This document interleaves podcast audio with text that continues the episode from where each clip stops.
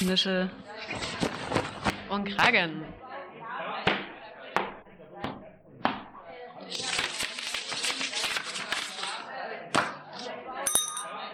Ruhe bitte. Hier ist euer Podcast Nische und Kragen von Arbeit und Leben Sachsen. Willkommen, liebe HörerInnen. Hi. Ich bin Anna. Und ich bin Christine. Wir nehmen euch heute mit auf unsere Reise durch Sachsen, die wir angetreten sind, um die Kommunalpolitik besser zu verstehen. Wir beschäftigen uns heute mit Jugendpolitik und Jugendbeteiligung auf der kommunalen Ebene. Ja, lassen wir doch erstmal Kinder und Jugendliche in Sachsen sprechen. Was haltet ihr gerade von der aktuellen Situation?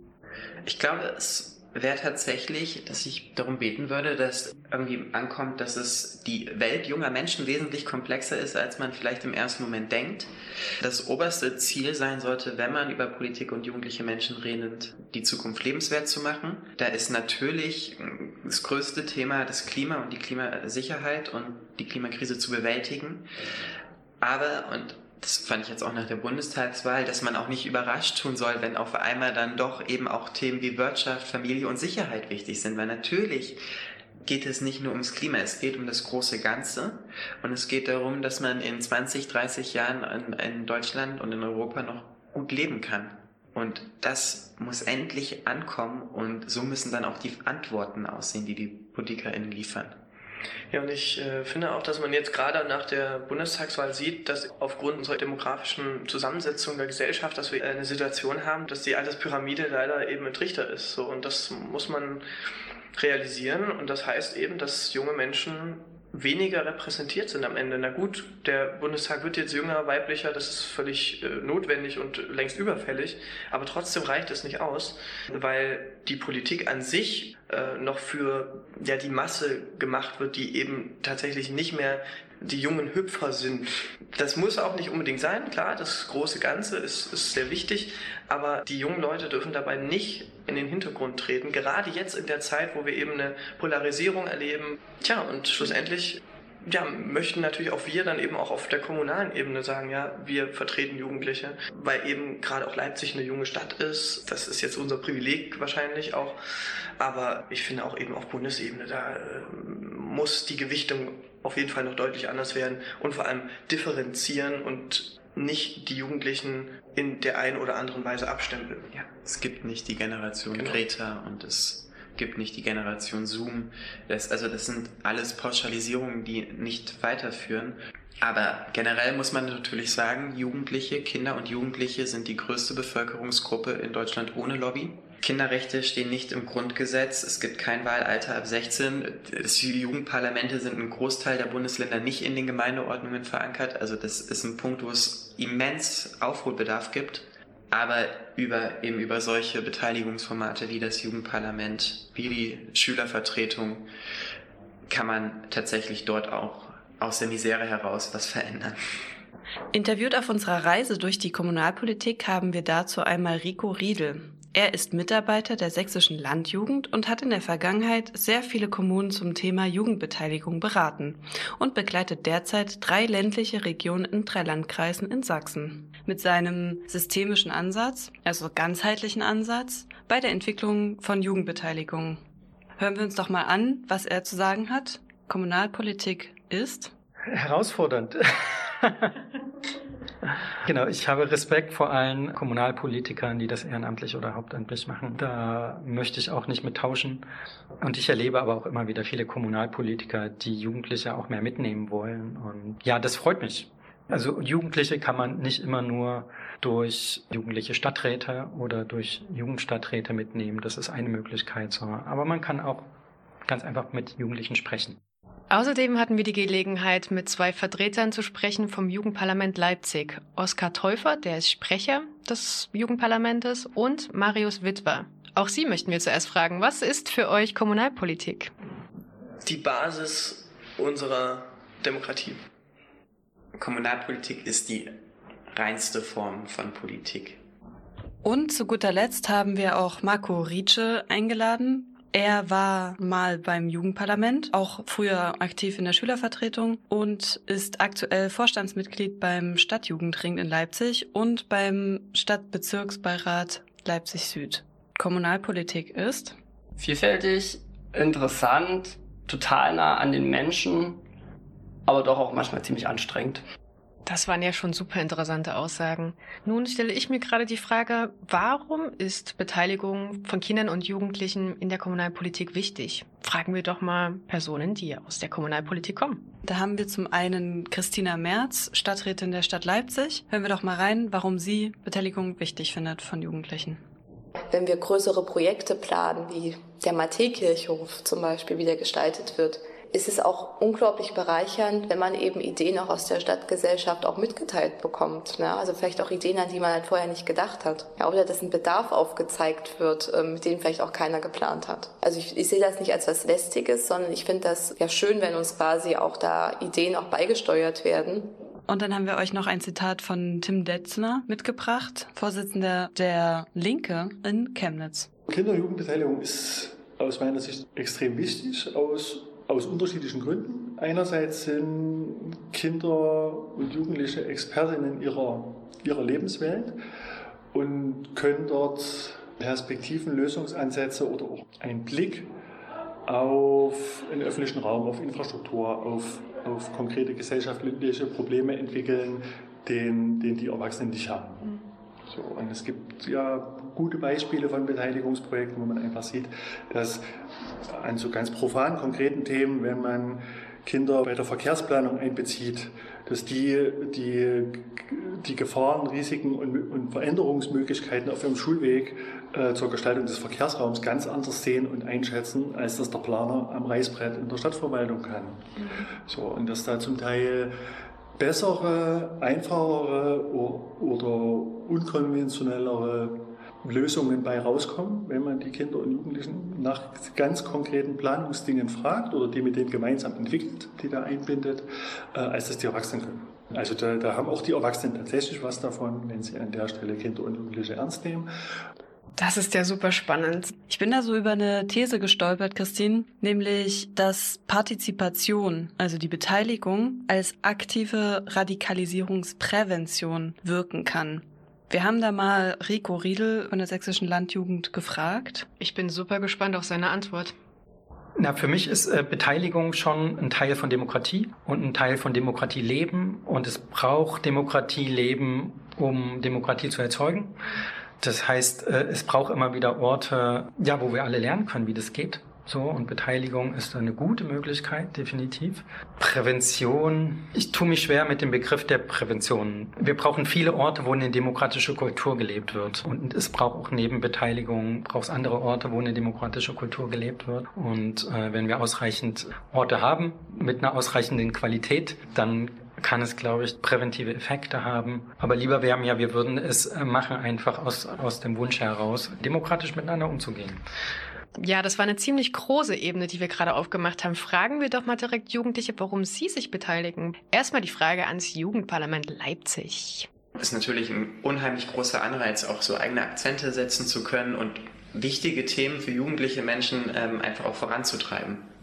Was mich dabei noch interessieren würde, wie ist es denn dazu gekommen, dass ihr euch für das Jugendparlament aufstellen lassen habt? Ich habe auch schon früher Schülervertretung gemacht, jetzt nicht in einem großen Rahmen, aber ich sage immer gerne, der, ja, der substanziellste Erfolg, den ich mal hatte, war, dass wir auf unserem neuen Schulhof in unserer Oberschule da eine Seilbahn bekommen haben. Und die habe ich sozusagen mit initiiert. Und da habe ich dann auch schon ganz früh gemerkt, dass man eben, wenn man sich engagiert, irgendwas verändern kann. Und das war eben auch so ein Punkt, warum ich dann gesagt habe, ja, ich kandidiere fürs Jugendparlament. Vor allem im letzten Jahr kam dann auch nochmal eine große Diskussion auch in den Schulen auf durch äh, Corona-Beschränkungen, durch ja, die Machenschaften der, des Kultusministeriums und so weiter, wo sich eben auch viele dann ja nicht vertreten gefühlt haben. Oder auch natürlich 2019 die große Klimabewegung, das hat auch viele mhm. äh, sehr nachhaltig politisiert. Da gab es auf jeden Fall viele Punkte und viele Themen, ja, wo man eben ja, sich am Ende mit Politik beschäftigen musste, weil es einen direkt betroffen hat. Super interessant. Mich interessiert, welches Gefühl löst es aus, in euch im Jugendparlament zu sitzen? Also ich finde es bemerkenswert, dass es eben am Ende doch so einfach war, Kommunalpolitik zu machen. Also ich meine im Sinne von auch niedrigschwellig, dass man, wenn man sich engagieren will, dass man sich engagieren kann und dass man eben sofort merkt, was auch eben Demokratie ist. Ähm, das finde ich hochinteressant, äh, weil eben viel über Demokratie gesprochen wird und viel über Engagement gesprochen wird, aber sich dann am Ende zu engagieren, das macht besonders viel Spaß, weil man dann auch am Ende sehen kann, was sozusagen das eigene äh, Engagement ja sozusagen auslösen kann. Und das äh, ist besonders schön. Beispielsweise, es geht jetzt um die Neugestaltung des Matthäkirchhofes mitten in der Innenstadt, wo man auch mitarbeiten äh, konnte oder wo ich mitarbeiten konnte. Ja, wo eben dann Lösungen gefunden werden, wo man sozusagen auch ein bisschen natürlich lobbyiert, ganz klar, für eben die Themen, die uns wichtig sind als Jugendparlament und wo wir denken, dass es eben für die, für unsere Jugendlichen in der Stadt wichtig ist. Ja, für mich ist es eigentlich ganz ähnlich. Also ich bin unheimlich stolz auf die Möglichkeit, was zu verändern. Das ist ein großes, großes Privileg, was man nicht vergessen darf dankbar für die Gelegenheit, so viel zu lernen, weil man lernt wirklich immens viel, auch wenn das häufig nur Amtsdeutsch ist, was man lernt, aber auch das wird einem irgendwann weiterhelfen. Aber für mich ist das auch immer mit so ein bisschen Anspannung verbunden, sei es jetzt vor einer wichtigen Abstimmung in der Ratsversammlung, dann hat es schon dieses House of Cards Feeling und so, so ein bisschen angespannt ist. Aber dann gibt es natürlich auch unheimlich viele tägliche und nicht tägliche Herausforderungen, die man einfach immer im Blick haben muss und wo man immer up-to-date sein muss. Aber sonst ist es, wie gesagt, ein unheimliches Privileg, da in dem Jugendparlament zu sitzen. Und das Schöne ist dann wirklich Ergebnisse zu sehen. Ja. Das macht besonders viel Spaß.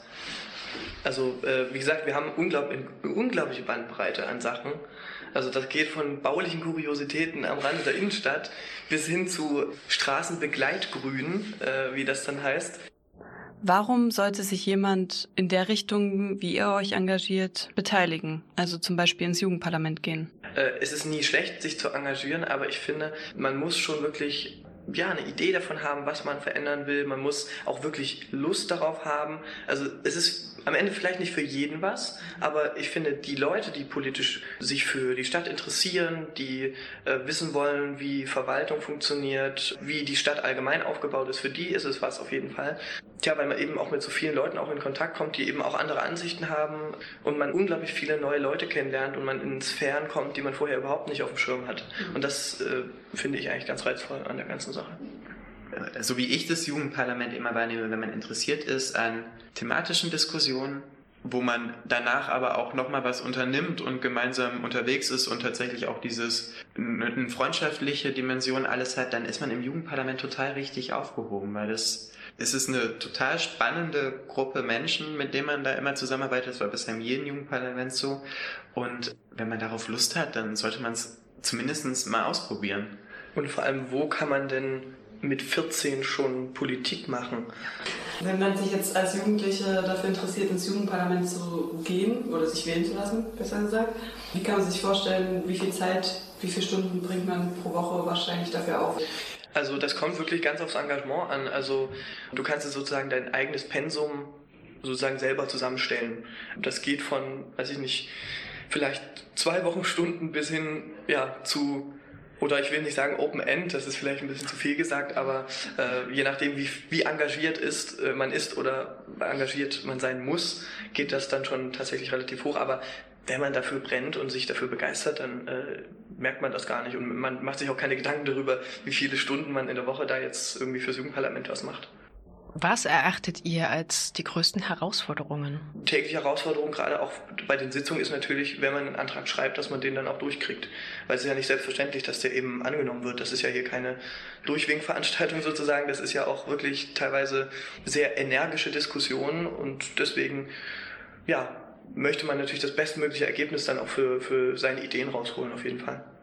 Genau, das sind, das sind so diese persönlichen Dinge, wenn man einen Antrag geschrieben hat und in seinem Kopf natürlich die beste und eleganteste Lösung gefunden hat und dann gibt es auf einmal andere Meinungen und die sind dann auch vielleicht gar nicht dem Ganzen so positiv gegenüber und ich glaube, damit muss man, lernt man mit umzugehen, ganz sicher, wenn dann auch mal ein Antrag total abgewiegelt wird, aber es ist, wie gesagt, es ist, glaube ich, die ersten ein, zwei Mal fand ich war, war das für mich ganz schwierig und schwer zu ertragen, weil ich dann auch ein bisschen frustriert war. Aber dann irgendwann lernt man damit total gut umzugehen und dann weiß man, jetzt muss ich mich nochmal an den Schreibtisch setzen und einen neuen Antrag schreiben, weil das Thema ist ja immer noch gut.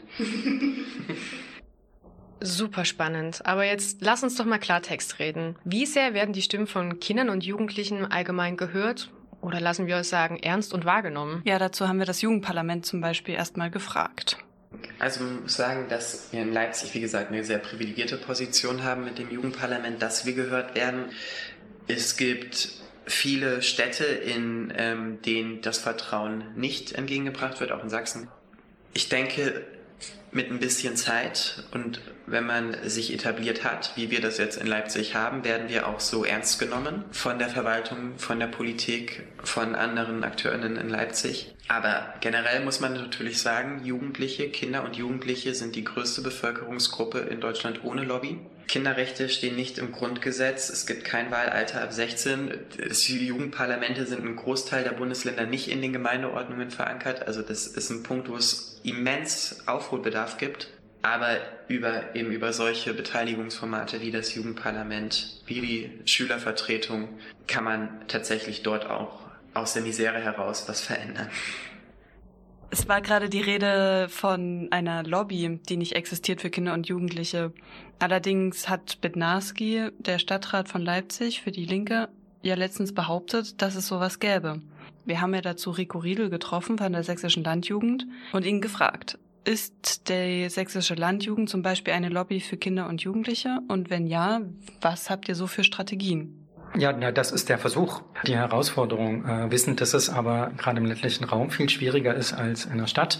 Und, und mein Projekt, auch wenn es jetzt nicht äh, der, der Hauptzweck ist, aber ein Hintergedanke ist auch, na klar, Jugendliche sichtbarer zu machen, auf eine positive Art und Weise, weil davon haben wir in Sachsen noch zu wenig, mit dem Ziel natürlich, dass die Entscheidungsträger vor Ort zu dem Thema mitzunehmen. Und es ist schon der Versuch, ne, sichtbar zu machen, was da ist. Also gar nicht mal was Neues zu machen, sondern einfach nur sichtbar zu machen, was für ein unheimliches Potenzial da ist, von dem aber viele Entscheidungsträger nicht wissen und ich glaube ganz oft nicht aus bösen Willen nicht wissen. Und in der Stadt, dazu haben wir euch ein Zitat von Marco Ritschel mitgebracht, der über den Stadtjugendring euch etwas erzählt. Stadtjugendring ist ein Dachverband, also ein Zusammenschluss aus verschiedenen Vereinen und Verbänden, Jugendclubs, offenen Treffs, die sich in irgendeiner Weise mit Kindern und Jugendlichen beschäftigen, kurz gesagt. Also ein, eine Interessensvertretung könnte man auch sagen. Leute, die eben gemeinsam eine starke Stimme sein wollen für junge Menschen, für Jugendarbeit auch, für Jugendverbände und sich eben zusammenschließen, weil sie vielleicht einzeln nicht so groß sind oder vielleicht nicht den Einfluss haben, den sie oder die Stimme entwickeln können, die sie vielleicht aber haben, wenn sie sich in einem Jugendring zusammenschließen.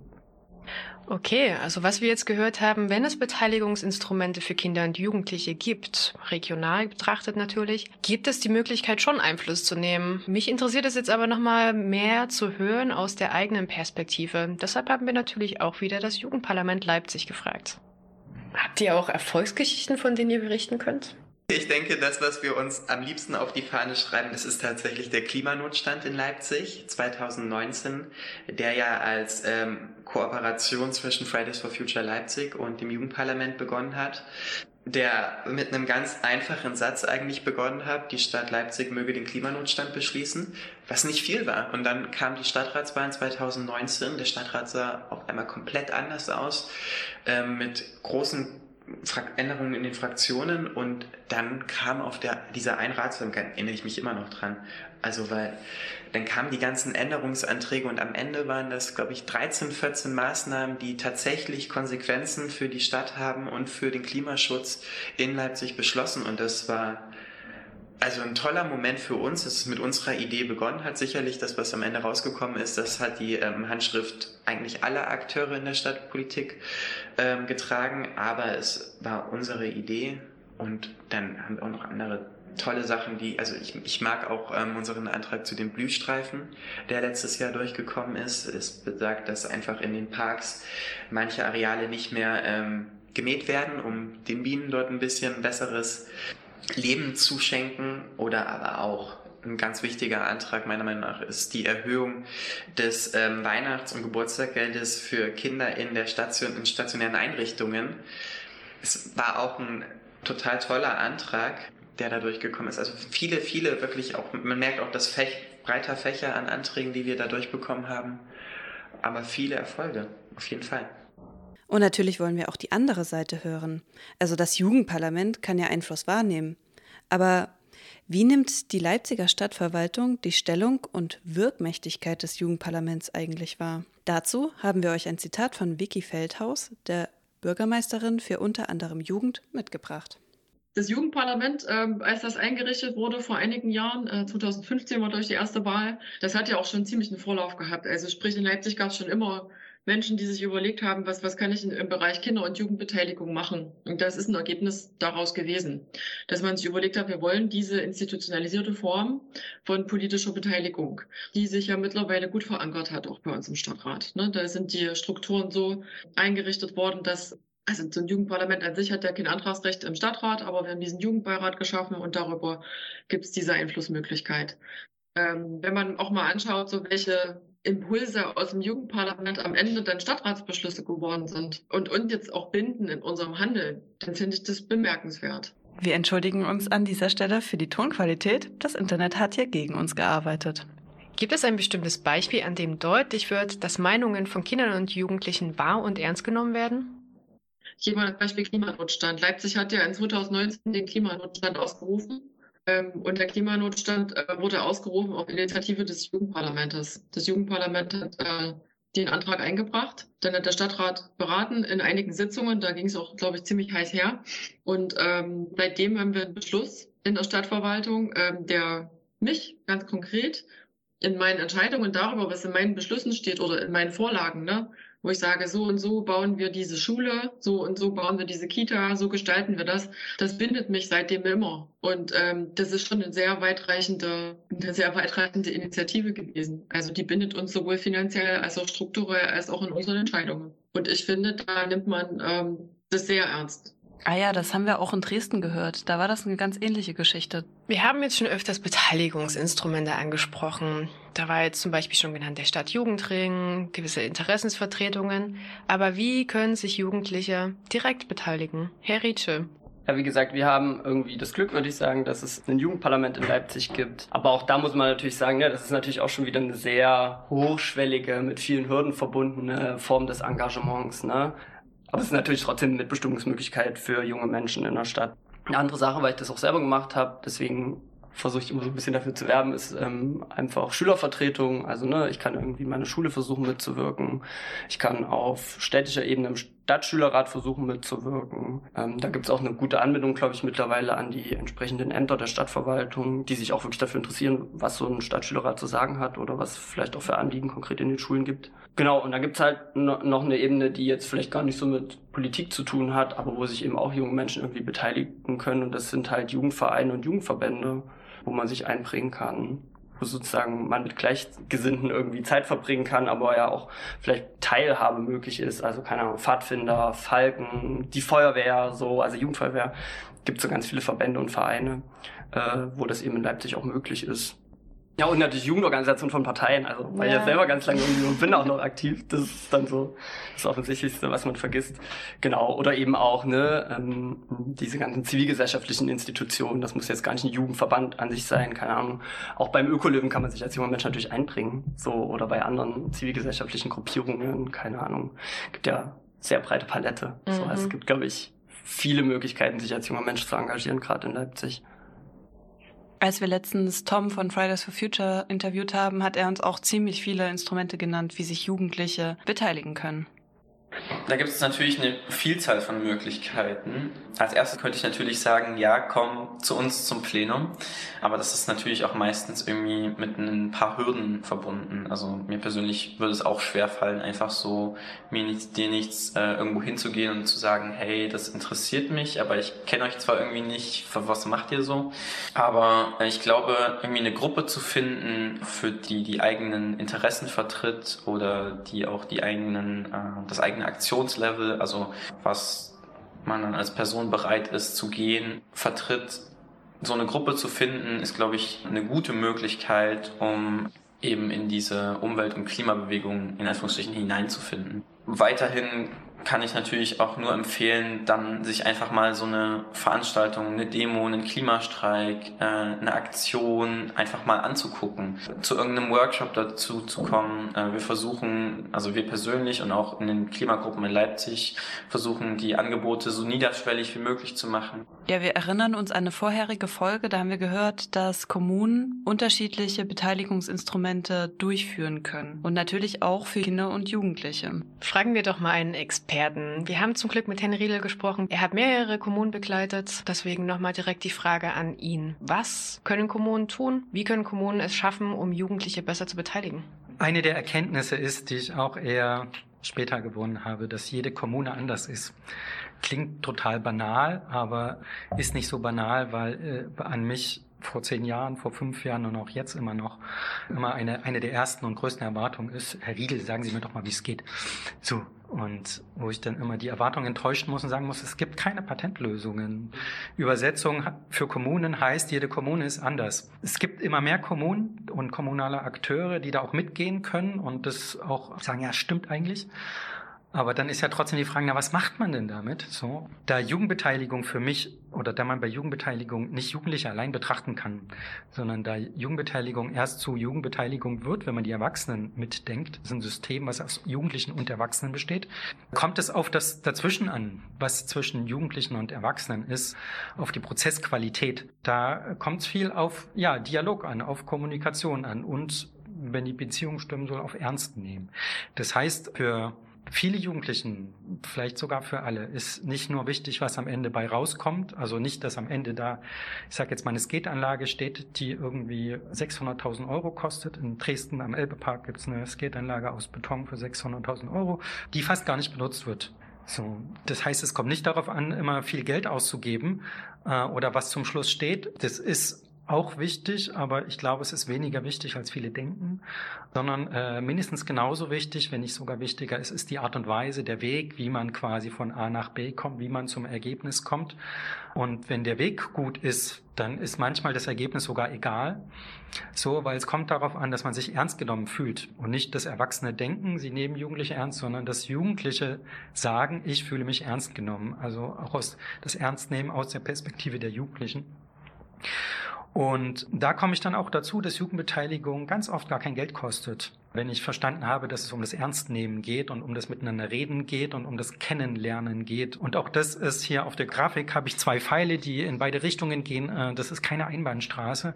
Also es geht mir dabei nicht nur darum, dass äh, Erwachsene Jugendliche kennenlernen, sondern es ist genauso wichtig, dass Jugendlichen die Welt der Erwachsenen kennenlernen. Jetzt sage ich auch was, was ich vor zehn Jahren noch nicht gesagt hätte, aber äh, Jugendbeteiligung ist kein Wunschkonzert. Das, ich glaube, hätte ich nicht gedacht, dass ich das mal sagen würde, aber meint im positiven Sinne. Natürlich ist es wichtig, dass Erwachsene wissen, was sich Jugendliche wünschen. So, an der Stelle ist es wichtig, dass Erwachsene Jugendliche fragen, was wünscht ihr euch? So, das müssen Erwachsene erstmal kennen und Jugendliche müssen es auch aussprechen gegenüber Erwachsenen. Das, den Raum braucht es im ersten Schritt. So, aber im zweiten Schritt braucht es dann Erwachsene, die sagen, aber das sind unsere Rahmenbedingungen. Und weiß ich nicht, dass der Wunsch ist ähm, sofort verwirklichbar, der braucht, ein, der andere braucht ein halbes Jahr der dritte braucht aber auch fünf Jahre. So, und von dem dritten wissen wir vielleicht auch gar nicht, ob der hundertprozentig funktioniert, weil da müssen wir erst selber den den Fragen, den Fragen und den Fragen. Und wenn es dann wirklich um eine Skateanlage irgendwie aus Beton geht, so die 600.000 Euro kostet, so da hängen einfach noch viele andere Sachen mit dran und dann dauert das auch seine Zeit und dann profitieren meistens die Jugendlichen, die man dann fragt, nicht mehr davon, weil es einfach so lange dauert, dass es zu lange ist für diese Jugendlichen, so dass es da vielleicht auch gut ist, eine andere Lösung zu finden, die schneller möglich ist. Also die kürzeste Definition ist heute für mich ist ernst nehmen. Für mich heißt, meine Zielgruppe sind zuallererst erwachsene Akteure in der Kommune, weil meine Arbeitshypothese ist, wenn die gute Rahmenbedingungen organisieren können, dann äh, funktioniert es auch mit den Jugendlichen besser, weil die Jugendlichen sind jetzt nicht das Problem. Du Christine, ich habe gerade ein Brett vorm Nischel. Was bedeutet denn eigentlich Jugendbeteiligung konkret? Wenn ich als Kommune mehr Beteiligung schaffen möchte, wie gehe ich am besten vor? Welche Faktoren spielen dabei wirklich eine wichtige Rolle? Die Kommune, in denen ich unterwegs war, da habe ich fünf Bereiche identifiziert, die ich äh, immer wieder beobachtet habe. So, da würde ich dann eher sagen, also ich würde immer weniger den Begriff der Jugendbeteiligung oder Jugendgerechtigkeit benutzen, sondern ich würde eher äh, danach fragen, so, äh, wie ticken denn eure Jugendlichen? Und dann aber auch differenzieren, so, welche verschiedenen Jugendlichen habt ihr denn und welche verschiedenen Jugendgruppen habt ihr, welche Jugendorte habt ihr? Und da habe ich fünf Orte identifiziert, die in den meisten Städten in Sachsen so vorkommen, wo äh, Jugendbeteiligung stattfindet. Die Jugendgremien, die Jugenddialogforum, die Jugendtreffpunkt, das Jugendengagement und die jugendgerechte Stadtentwicklung. Und da jeweils für sich zu gucken, so was das in der eigenen Kommune bedeutet. Wenn ihr euch für die ausführliche Erklärung interessiert, wie Kommunen vorgehen können, auch Jugendliche mitzunehmen und Wahlbeteiligung zu erhöhen und vor allem auch die Nutzung dieser Beteiligungsmöglichkeiten zu erhöhen, dann hört euch doch am besten einfach das ganze Interview mit Rico Riedel an. Es war ein sehr spannendes Interview. Mhm. Ja, jetzt haben wir ja gerade sehr lange mit einem wirklichen Experten gesprochen, einen Erwachsenen, Anna. Wir hatten doch auch das Jugendparlament dazu gefragt, was Sie sich vorstellen, welche Maßnahmen es braucht, um Beteiligung wirklich zu verbessern. Also der Jugendbeirat ist eine Notwendigkeit. Ähm, eine Notwendigkeit, weil die sächsische Gemeindeordnung als solches mit dem Begriff Jugendparlament erstmal gar nichts anfangen kann. Aber was eine Gemeinde in Sachsen kann, ist beliebig viele Beiräte gründen und die beliebig besetzen. Das heißt, das Jugendparlament gibt es so als Gremium in Sachsen eigentlich nicht, es gibt es nur in der, in der Stadtsatzung. Und dann wurde der Beirat dazwischen geschaltet, damit unsere Anträge über den Beirat ins Ratsverfahren, also im Stadtrat kommen können. Da sitzen acht Mitglieder des Jugendparlamentes drin, sieben Gewählte und der Sprecher und dann Vertreter aller Stadtratsfraktionen es ist so designt, dass wir unter jedem, in jedem Fall eine Stimmmehrheit haben. Mhm. Damit unsere Anträge nicht im Beirat scheitern, sondern wie gesagt, der Beirat ist eine Notwendigkeit, soll eigentlich nicht die Arbeit des Jugendparlamentes behindern. Er verzögert sie ein bisschen, keine Frage, aber ist natürlich auch eine tolle Möglichkeit, um schon mal so einen ersten Eindruck zu bekommen, wie die einzelnen Fraktionen unserem Anträgen gegenüberstehen, weil das ist dann ja im Finale hm. das Wichtigste, wie die am Ende abstimmen.